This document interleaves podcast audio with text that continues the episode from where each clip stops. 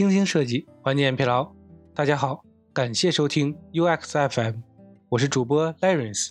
你可以在微信公众号中搜索 UXFM，关注我们的最新动态。今天为大家分享一篇来自于京东设计中心的文章，帮你迅速抓住灵感的五个方法。灵感呢，似乎很玄，说来就来，说走就走。一旦没有了灵感，创作者呀，留下的就是废稿了。薅秃了的是头发。有些方法呢，能够让灵感招之即来，在我们的大脑中打开创意的阀门。以下呢，将分享五个小技巧，让你在创作时啊，能够迅速的抓住灵感。首先呢，是进入状态。创作的开始啊，都很难。很多时候呢，我们会因为没有状态而把这个开始啊一直拖延，却迟迟啊下不了笔。其实呢，这个开始的关键在于能够找到让自己快速进入状态的方式。较常见的方式呢，比如音乐。但是呢，请注意啊，这跟你平时休闲听歌是不同的。能帮助你啊进入状态的音乐，首先呢，需要的是纯音乐或者小语种的歌曲。其次呢，是音乐的风格。这个呀，取决于你当下的状态。如果你是处于大脑还没开始运转的困倦状态，可以试试听电子音乐，像 techno、bass、house 等风格，能够帮助你的精神呢迅速 cheer up。如果呢你是处于疯玩一天静不下来的心态，可以试试听古典音乐，像幻想曲、夜曲、副歌曲等题材，让你的心情啊逐渐趋于平和状态。说到纯音乐呀，可能还有些人。会用白噪音，但是呢，其实白噪音呢更适用于创作的过程中使用。过于单一平缓的音乐呢，让人容易进入冥想状态，这对于开始下笔啊可不是什么好动力。当然了，进入状态的方式啊还有很多，比如呢，我有时啊会用听数独的方式帮助自己进入状态等等。重点啊是这些方式能够让你的大脑主动进入思考的专注的状态。并且呢，方式的本身呢是简单容易执行的，那它们呢都可以作为帮助你快速进入状态的方式。因为啊，只有当我们真正进入创作的状态之后，灵感呢才会打开它的阀门，在你的大脑中释放无限的创意。第二个方法呢是挖掘诉求。创作呀，往往源于一个诉求，无论呢是来自业务方的设计需求，还是来自设计师本身的自我表达诉求。每一次的创作呀，都是在一个诉求种下之后，才逐渐生长为成熟的作品状态。但是呢，有时候啊，我们的创作呀，容易局限于表现诉求本身。比如呢，现在有一个诉求是想做年轻化的界面，通常呢，我们创作思路啊，就会用撞色表现年轻人的活力，或者呢，用棱角表达年轻人的酷等等。创作的灵感呢，发散是基于对年轻感受表现。而这些呢，同样创作思路也导致了我们创作的趋同化。其实，我们还可以啊，尝试从诉求背后的原因发散创作灵感。就像同样是做年轻化的设计，在得知啊这个诉求的目的是想吸引更多年轻人使用之后呢，我们呢可以通过了解年轻人的喜好、习惯、生活态度、行为方式等，得知啊现在年轻人有更强烈的自我表达等特征。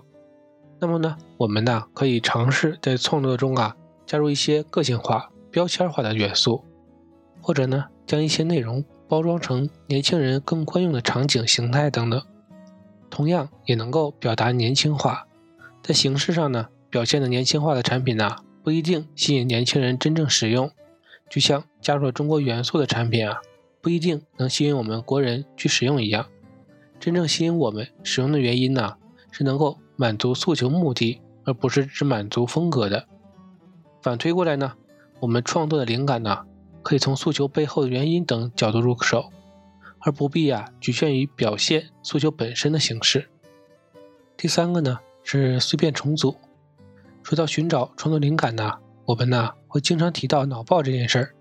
相信呢大家或多或少啊都参加过脑爆会，一群人呢围绕一个主题头脑风暴。一些创作性的关键词，不过呀，很可惜，这种形式呢，可能并不适用于所有人，因为呢，对于一些本身容易被别人说服的人，如果在脑报会上有人抛出一个强有力的想法，这时候呢，会在无形中引导大家的思路往那个方向靠，陷入一种绳子困境，就像啊，在黑暗中突然抓住一根绳子，大家呢会本能的沿着绳子往前走。至于这时候啊，还会不会有人愿意扔下手里的绳子，在黑暗中重新寻找其他也许并不存在的绳子？这种可能性啊比较小。其实呢，我们的脑包会啊，也可以用另一种形式来避免这种绳子困境。同样的，还是围绕一个主题，大家呀写下自己想到的关键词。但是呢，写之前需要先分组，有的组啊写的是描述这个主题的形容词，有的组呢写的是关于这个主题的名词等等。我们呢需要确保大家写下的是创作碎片，而不是完整独立的 idea。在这之后呢，再把大家的碎片关键词进行重组，最终啊得到的内容，才有可能是新颖的、具有跳跃性的创作启发。比如呢，围绕中秋主题，角色组写下的是玉兔、嫦娥、牛郎织女、喜鹊等等；地点组呢写的是家里、餐桌、阳台、浴宫、楼下烧烤摊等等；事件组呢写下的是赏月、吃月饼、团聚。喝酒、打牌，最后啊，重组的时候，你就可以得到诸如牛郎织女在楼下烧烤摊打牌这样奇妙的画面灵感。所以呢，通过跳出个体，绕开我们日常惯用的思维，利用群体发散出一些灵感碎片，然后呢再重组，这个时候啊，或许能够获取一些新的跳跃性的创作思路。第四点呢，是打断漩涡创作呀。往往是有瓶颈期的，比如呢，画到一半突然找不到感觉了，或者呢，写到半篇时啊，突然找不到思绪。瓶颈期的存在非常普遍，想想连宫崎骏这些大师们呢，都有创作的瓶颈期，更何况我们呢？所以呢，首先呢，可以正视这种瓶颈期的存在，只把它呀当成你身后的小影子，而不是身上的污点，把瓶颈期呢当成我们创作共存的事物。然后啊，我们再来谈谈如何在创作中冲出瓶颈。其实呢，这种情况啊，大多数是因为创作目标过于聚焦导致的。创作过半，此时啊，框架已初具雏形，剩下的创作呢，会聚焦在这个框架下，如何把作品呢变得更打动人心。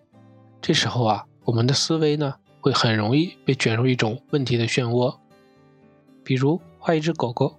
画到手的时候啊，觉得形态有点奇怪，于是呢，来回反复的调整手部的曲线，一个像素一个像素的挪动。一个小时过去了，但这种奇怪的感觉呀，却丝毫没有减退，进而啊，被卷入了这只手怎么这么奇怪的问题漩涡里。而打破漩涡的方式啊，其实很简单，就是呢，先停下你手里的工作，去做一件能让自己大脑主动放松的事情。主动放松呢，指的是。需要我们主动参与才能完成，比如天色、瑜伽等，都是主动的放松。因为啊，如果不是一些需要我们主动参与的事情啊，是无法让我们的大脑从问题漩涡中抽身的。经过主动放松后呢，再回头看你的创作，你可以从另一个角度重新审视当前的问题，比如可以调整狗狗的姿势、比例等，设计啊不局限于调整手型。帮助自己啊，从新的角度冲出当前的创作瓶颈。这其中的关键在于啊，经过主动放松后，大脑呢就像清理了内存。这个时候啊，再回头看你手里的工作，可以帮助你从另一个角度或者层面去思考和创作，而不至于呢被前面的问题啊缓存所拖垮。第五种横向摄取，最后这个方法呢，相信每个设计师啊都会用，找素材参考。不过呢，这里要说的是，可以尝试啊，从不同行业领域、事物形态中横向摄取更多跨界的灵感。通常呢，我们准备开始创作时啊，会先在各种设计网站找找参考。比如呢，现在想做一张中国风的海报，会先去搜索具体的海报参考。这个时候啊，看到的基本都是水墨画呀、中国结等元素。虽然呢，我们可以用这些元素重组成一张新的海报。但是啊，水墨画是否就等于中国风呢？其实啊，这种找素材的方式啊，属于纵向思考，看到结果呀，只是当前其他设计师都能想到的内容。在这个纵向思考维度里呢，除非有人想到新的元素放进去，否则呀，绕来绕去也就是那几个元素可以参考。我们能不能成为那个发现新元素的人呢？我们可以尝试先不带目的性的去找创作灵感，帮助我们呢拓展横向的参考维度。比如呢，现在同样是做中国风的海报，在浏览灵感网站的时候呢，看到一组时尚摄影。里面的服装材质刺绣也可以作为我们创作的元素。通过把服装走线的形式或者丝绸光感等融入到海报字体上，重组方式，帮助我们呢得到新的创作灵感。创作呢向来呀是将固有的元素重组出新的设计形态。新灵感的诞生呢，无非是对新的固有元素和重组方式的探索。如果呀。可以尝试从不同的领域进行横向的参考，相当于本身已经成功了一半，发现新的固有元素，剩下的啊，也就是对重组方式的尝试罢了。今天的内容就到这里了，让我们期待下期的精彩内容。你可以在播客的文稿中找到我们的联系方式，欢迎给我们投稿或者提出建议，让我们一起把节目做得更好。